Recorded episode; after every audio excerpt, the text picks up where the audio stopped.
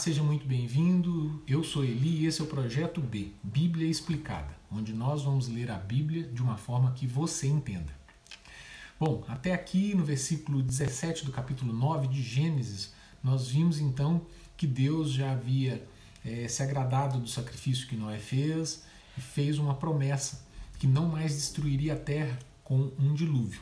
Mas o que aconteceu a partir daí nós vamos ver agora a partir do versículo 18 do capítulo 9 de Gênesis, que diz o seguinte: Os filhos de Noé que saíram da arca, Sem, Cã e Jafé, e Cã era o pai de Canaã.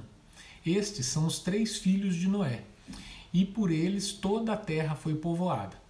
Então, é, aqui a genealogia é estendida com uma observação de que Cã, filho de Noé, é pai de Canaã. Aqui o escritor já começa a preparar né, o, o leitor para o julgamento de Deus sobre a nação de Canaã. Então ali, quando eu falo estendeu, é porque falou assim, os filhos de Noé são Sem, Cã e Jafé. Então estendeu um pouquinho ali hum, quando se fala de Cã. Cã era pai de Canaã. Né? Então já jogou ali um neto de Noé. E o versículo 20 diz o seguinte: E Noé começou a ser lavrador, e ele plantou uma vinha. Versículo 21. E ele bebeu do vinho e ficou embriagado, e ele foi desnudo dentro da sua tenda. Ficou desnudo. Né? Aqui continuam os paralelos entre Noé e Adão. Adão tinha pecado através do consumo de um fruto. E Noé bebeu vinho, ficou embriagado, ficou nu, tirou a roupa, aquela coisa toda. Depois que o pecado entrou no mundo, né, através de Adão, a inocência, né, ela foi descoberta, né, é, a nudez no caso. Então Adão vivia nu antes do pecado e não sentia vergonha, ficava ali. E a partir do pecado ele se envergonhou, cozeu é, uma roupa com folhas, etc. Isso nós já vimos lá no início da história. Então a nudez, né, passou a ser, ficou associada à vergonha, ao pecado. Então, nesse caso, Noé ele trouxe a vergonha é, sobre si através da sua nudez, decorrente da sua embriaguez. Então, ele bebeu demais e tirou a roupa, ficou nu, ele trouxe a vergonha sobre si. E no versículo 22 diz que e Cã, o pai de Canaã, né, filho de Noé, viu a nudez do seu pai e contou a seus dois irmãos que estavam fora. Então, o pecado de um pai, olha só, ele pode se transformar em um tropeço para o seu filho. E aqui não foi diferente, né? Por causa da atitude de Noé, né? Ele bebeu, embriagou, tirou a roupa. É... Cã, ele entrou na tenda e viu seu pai nu, né? E era reprovável isso, porque era uma grande desonra. Então, o, o, pecado, né, a falha, ali o tropeço de, de Noé, levou também a um tropeço de Cã, seu filho.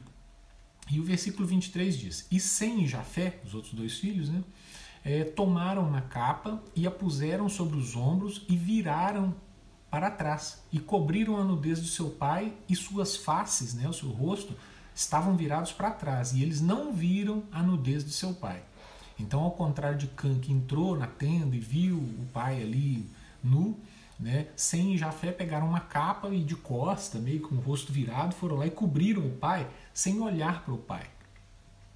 Então, a fim de, enfim, não viram aquela situação vergonhosa e tudo mais. O versículo 24 continua dizendo o seguinte: E Noé despertou do seu vinho e soube que seu filho mais novo havia feito a ele.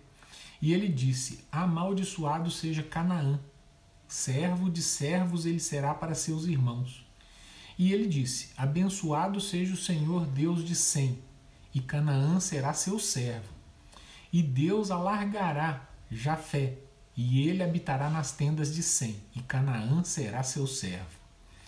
Então, quando Noé soube que o seu filho mais novo, né, Cã, havia feito, entrado na tenda, visto ele nu, né, é, ele amaldiçoou né, a geração ali de, de Cã, que era Canaã, seu neto, dizendo que os outros filhos, né, a geração de Sem e Jafé, iriam prosperar e Canaã, a geração ali de, de Cã, seria servo dele, seria por ele escravizado. Então, essa maldição sobre Canaã tem implicações proféticas, porque séculos mais tarde, né, os cananeus descendentes de Canaã foram realmente escravizados pelos israelitas. E nós veremos também essa história um pouco mais para frente.